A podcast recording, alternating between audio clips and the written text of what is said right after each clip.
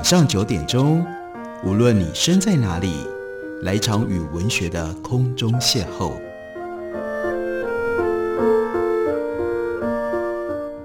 杨照谈书，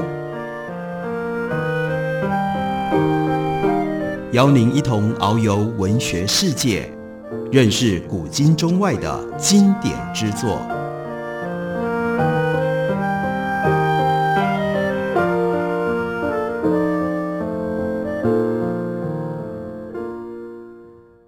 各位听众朋友，大家好，欢迎收听杨照谈书。本节目以台北广播电台 FM 九三点一，每个星期一到星期五晚上九点为大家播出。我是杨照。今天为大家介绍的，这是八旗文化的新书，是从英文翻译过来的。英文原来的作者是分量地位都非常高的英国的史学家伊恩·可修。他在将近八十岁的时候，他写了二十世纪欧洲百年史，而今天要为大家介绍的就是这部书的第一卷，处理的是从一九一四年到一九四九年的欧洲。这本书伊恩·可修，他把它命名叫做《To Hell and Back》，去地狱走了一遭再回来。中文书名翻译叫做《地狱之行》。为什么会有这样的书名？因为伊恩·可修他看到了二十世纪上半叶。在这么短的时间当中，欧洲挑起了两次非常可怕的世界大战。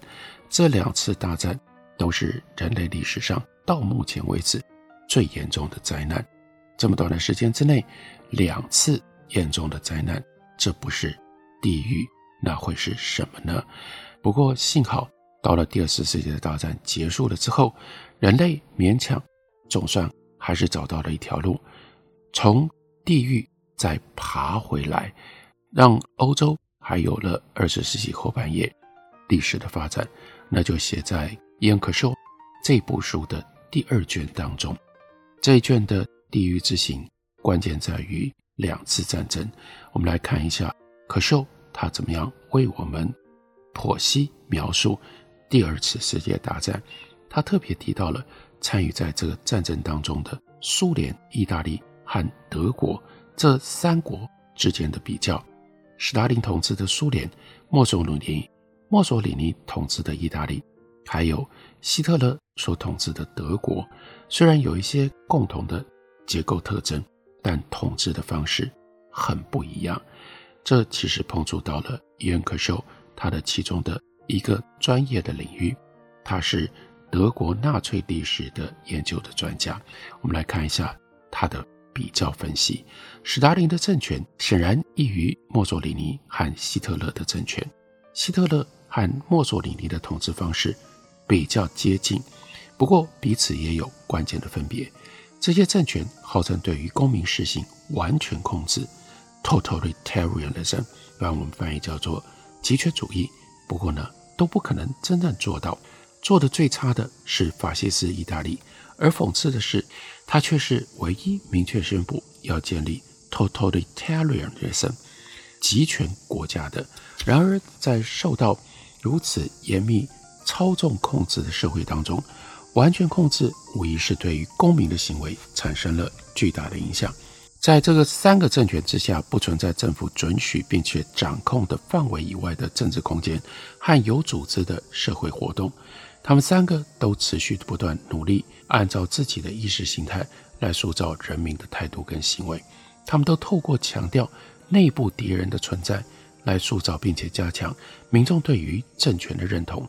而所谓内部敌人，就是 the other，就是外人。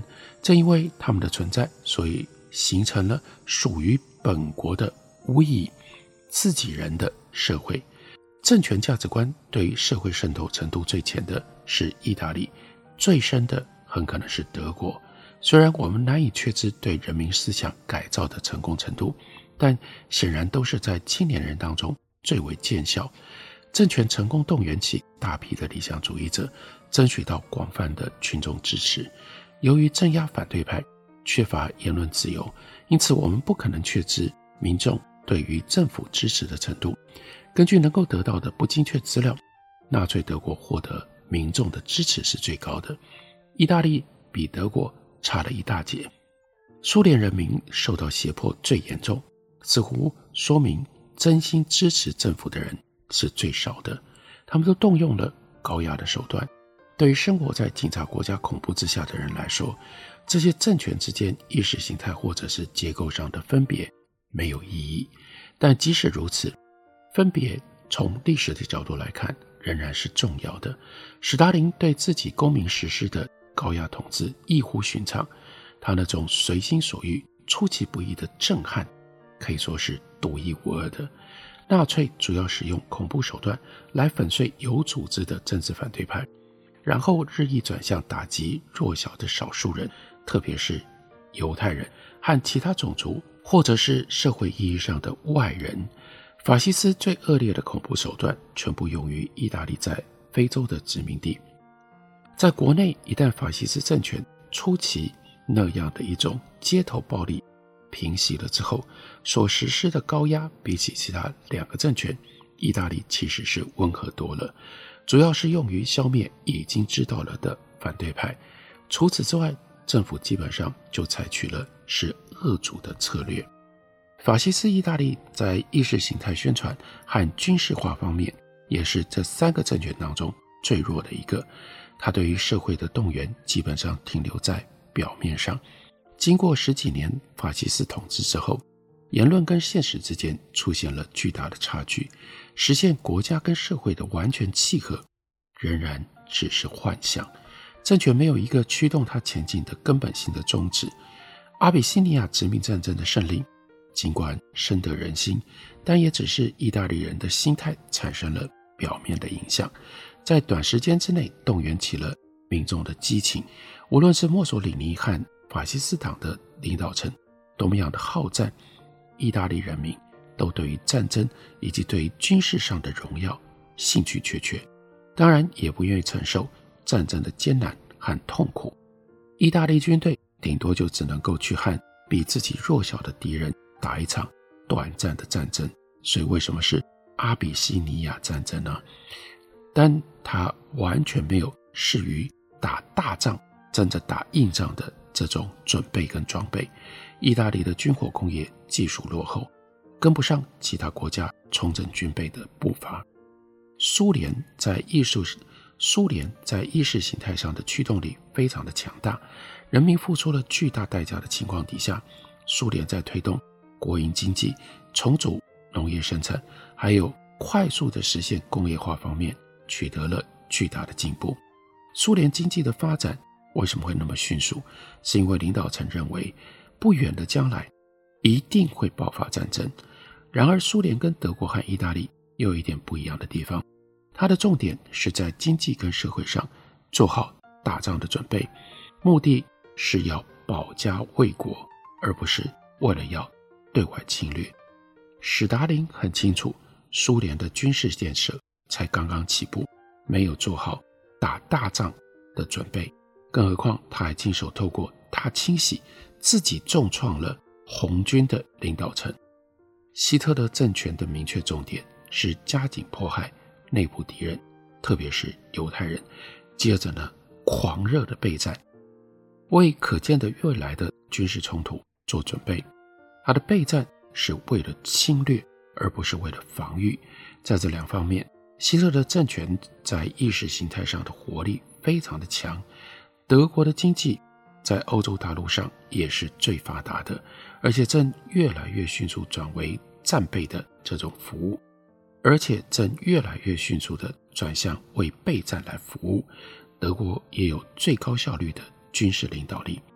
后来的岁月当中，苏、意、德这三个政权都在塑造欧洲的未来发挥了超比例的重大作用。但是不出意外，西方民主国家的领导人正确地把德国视为最重要的危险。这个时候，他们主要把斯大林看作是对他自己人民的威胁，墨索里尼则主要是对意大利非洲殖民地的人民的威胁，是地中海形势不稳的根源之一。但希特勒是对德国犹太人的威胁，但是从国际的角度来看，更是对欧洲和平最大。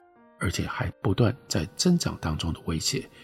英国政府尤其怀疑并且敌视苏联的社会制度，对史达林的这种党内的 purge 大清洗百思不得其解。意大利被视为是地中海地区的一个可控制的问题，它和西方利益的敌对越来越加强，但本身没有构成很大的威胁，使得英国日益警惕的主要威胁就是德国，因为德国的人民团结一心，领导他们的是一个。无情一意孤行的独裁者，德国正迅速地重整军备，军力马上就要称霸欧洲了。不让德国的世界强国野心危及大英帝国，看来这一幕不久之后就要重演了。一九三六年发生了一场冲突，冲突爆发不久，许多人就认为它预示了更大战乱的到来。那一场冲突，也就是。这三个政权之间的一次交锋，什么样的事件呢？那就是西班牙内战。希特勒跟墨索里尼立刻向佛朗哥提供了军事支援，史达林则支援共和国的军队。在西班牙内战当中，对立的国家展现了力量，西方民主国家则又一次暴露了自己的软弱。大国卷入西班牙内战，这不只是西班牙人民的悲剧，而且。极为清楚地显示了欧洲的国际秩序正在坍塌当中。于是，这么短的时间，距离第一次世界大战结束还不到二十年，欧洲又再次陷入了战火的危险。这个时候，这个状况一路不断的走下坡，沦陷下去了。我们休息一会儿，等会儿继续聊。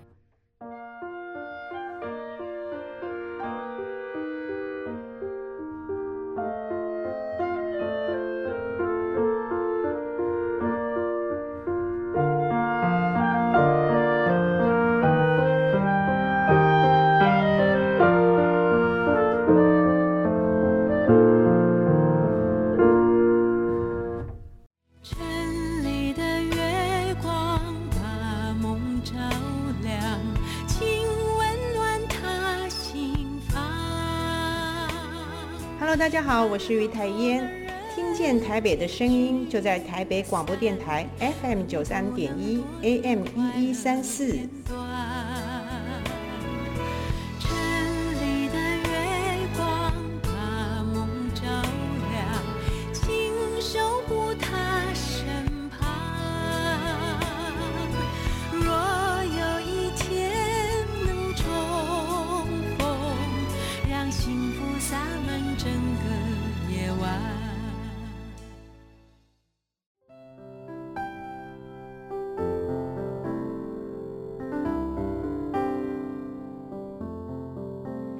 听见台北的声音，拥有颗热情的心，有爱与梦想的电台，台北广播 FM 九三点一。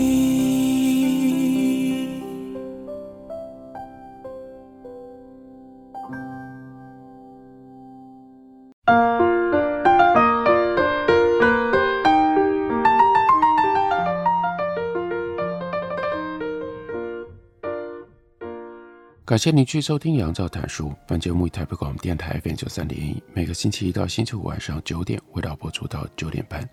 今天为大家介绍的是英国的资深地位非常高的史家伊恩·可秀，他最新出版的《二十世纪欧洲百年史》，八旗文化刚刚将其中的第一卷《地狱之行》翻译成为中文。我们看到，在描述一九一四年到一九四九年的欧洲的历史的时候，燕·可秀特别挑选了一个很不一样的主题，讲到了欧洲这段时间的知识分子。他说，几乎整个二十世纪上半叶，欧洲知识分子都密切关注着处于危机当中的社会。一次大战的灾难极大加强了社会思想当中，从十九世纪九零年代就已经出现认为世界无理性的这种观念，社会似乎堕入了疯狂的深渊。许多人认为文明不堪一击，如履薄冰，随时可能陷入新的灾难。这种感觉甚至促成了二十世纪二零年代的文化荣景，在那个十年当中，有短短的几年时间，形势看起来似乎会化险为夷。但当大萧条，一九二九年这场空前严峻的资本主义危机，增加了法西斯主义对民众的吸引力之后，知识分子对文明浩劫即将到来的这种焦虑又开始显著的升级了，造成这种畸形文明的资产阶级自由价值观四面受敌。早在二十世纪的二零年代，知识分子就开始认识到，他们不能够再待在象牙塔里不食人间烟火。希特勒在欧洲的胜利确认了这一点。一九三三年五月，德国的新主人，也就是纳粹党，将他们视为不可接受的作家的著作付诸一炬。那次焚书事件震惊了全国，迫使德国文学跟艺术界许多最杰出的人移民出走，其中大部分是犹太人。人们普遍认为，文明这个时候处在危机之中。知识分子当中，坚定支持自由民主的人屡创新低。大多数人都怀疑现行制度是不是能够透过根本性的变革来解决危机，因为他们认为危机就是当前的这个制度所产生的。知识分子对资产阶级社会感觉到彻底的幻灭，对代表着这个社会的政治制度也丧失了信心。他们的反应两极化。最常见的反应是向左转，转向马克思主义的某一种变体；然而，也有一些知识分子则转向了法西斯右派。这两种人有共同之处，那就是认为必须要扫除旧社会，建立新社会，实现社会复兴的乌托邦理想。但应该要如何达到目的，他们的意见却完全不一样。知识分子很少加入左派的社会民主力量，因为他认为那相对太温和了，对付不了极端的力量，无法真正解决严重的危机。于是，许多人就转向共产主义来寻求解放，把苏联看作是黑暗当中的一线光明。他们陷入对于当前世界深深的悲观当中，把对未来的希望就寄托在共产主义世界革命上。消灭阶级，实现人人平等，国际主义，打碎资本主义的锁链，这些马克思主义的理念，对于心怀理想的知识分子有着极大的吸引力。例如说，意大利共产党的领导者 Gramsci，他在法西斯意大利背叛监禁，他主要的著作是在漫长的铁窗岁月当中所写成的。又例如说，德国的 Talheimer，流亡的 Trotsky。意大利的巴尔，或者是匈牙利的卢卡奇，这些马克思主义政治理论家对于资产主义危机做出了精确而且细致的分析，和史达林主义正统的僵硬解释完全不同。然而，除了这些人之外，两次世界大战之间，知识分子对马克思主义充满热情，倒不是因为他们认真研读过。马克思主义的理论著作，而是因为他们在感情上支持马克思主义，视马克思主义是自由、正义、平等、社会新秩序的一个框架。这样的人当中，包括了法国的巴杜斯，包括了罗曼·罗兰、安德烈·契德以及马侯。另外，在德国有 Brecht，有 Anna s e g e 在波兰有 Vat 还有。法国籍波兰人阿托，另外有英国的 John Strachey、Stephen Spender、W.H. Alden，还有 George Orwell 等人。对他们来说，最重要的是反法西斯主义。他们认为，共产主义代表着对种族主义、极端民族主义和军国主义这些野蛮纳粹主义信条的彻底的拒绝。绝大多数知识分子都深恶痛绝。纳粹主义疯狂攻击进步价值观和文化自由，但触及他们核心底线的是纳粹主义践踏人道主义的那个理念的本质。纳粹主义公然鼓吹暴力来对付他眼中的政治跟种族的敌人。当然，最明显的例子就是对于犹太人的残酷行径。许多知识分子因此而感觉到，他们别无选择，那就是支持苏联共产党。这最坚定、最激烈的反法西斯力量。二次大战结束很久之后，世界知名的历史学家、杰出的左翼知识分子 Eric Hobsbawm，他解释说，他青少年的时期在柏林目睹了威玛共和临死之前的痛苦挣扎，因此做出的选择构成了他毕生对于共产主义、对苏联的坚定支持的基础。后来，史达林的严重错误大白于世，苏联在一九五六年又入侵了匈牙利。一九六八年入侵了捷克斯洛伐克，许多知识分子的热情这个时候消散了，但是 Eric Hobsbawm 他的立场仍然没有改变。他就说：“像我这样的人，其实只有一个选择，特别是对一个来到德国的时候情感上已经左倾的孩子来说，除了共产主义，还能够选择什么呢？”史达林统治底下的苏联出现的种种严重问题。被揭露出来了之后，许多知识分子仍然对苏联共产主义抱有幻想。有些人被苏联关于他正在创造一个灿烂新社会的宣传所炫惑，不假思索地照单全收。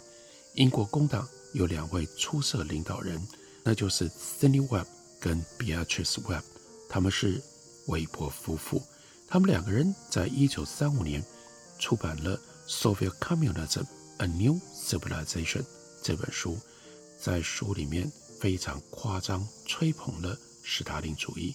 他们对自己的判断信心十足，甚至两年之后，一九三七年，那是在苏联正在进行 Great Purge 大清洗的高潮的时候，这书再版，他们还刻意的拿掉原来书名《A New Civilization》后面问号。包括伟大的德国戏剧家 Brecht 在内，其他人视而不见苏联体制当中非人道的现实，只是紧紧地抓住对于人道的共产主义乌托邦式的憧憬。知识分子常常不肯面对苏联的现实，他们不能够让自己的梦想破灭，他们常常在心理上不愿意放弃共产主义的信仰，因为他们相信那是人类创造更美好世界的。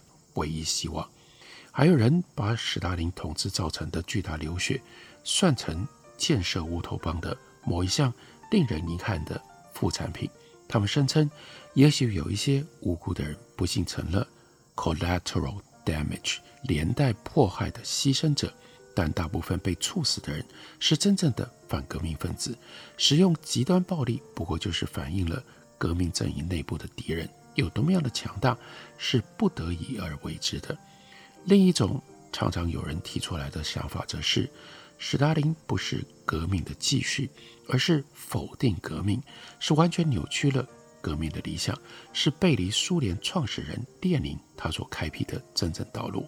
例如说，波兰诗人施洛涅夫斯基，他一直拒绝因为史达林时代的压迫而批评马克思主义或者是革命。他的同胞 Vat 是先锋派的诗人，兼任一家马克思主义报纸的编辑，也曾经在二次大战期间受到苏联政权的残酷折磨。Vat 后来说，他认为史达林是一个凶狠的人，干尽了坏事，但他仍然不肯批评苏联这个无产阶级的家园。这一段内容放在伊恩·柯修的书里，书名是 Von Hell and Back，其实也就在告诉我们，为什么这些知识分子会如此近乎盲目的支持，会如此近乎盲目的支持苏联，因为他们在法西斯主义那边看到了另外一个地狱，但是因为这样，反而他们的想法、他们的意识形态掉进到另外一个地狱，那就是苏联的共产主义集权统治。在种种的地狱当中，我们看欧洲二十世纪的前半叶如何走进去，又到最后竟然还能够走出来，这就是《地狱之行》这本书它所处理的历史主题，介绍给大家，推荐给大家。感谢您的收听，明天同一时间我们再会。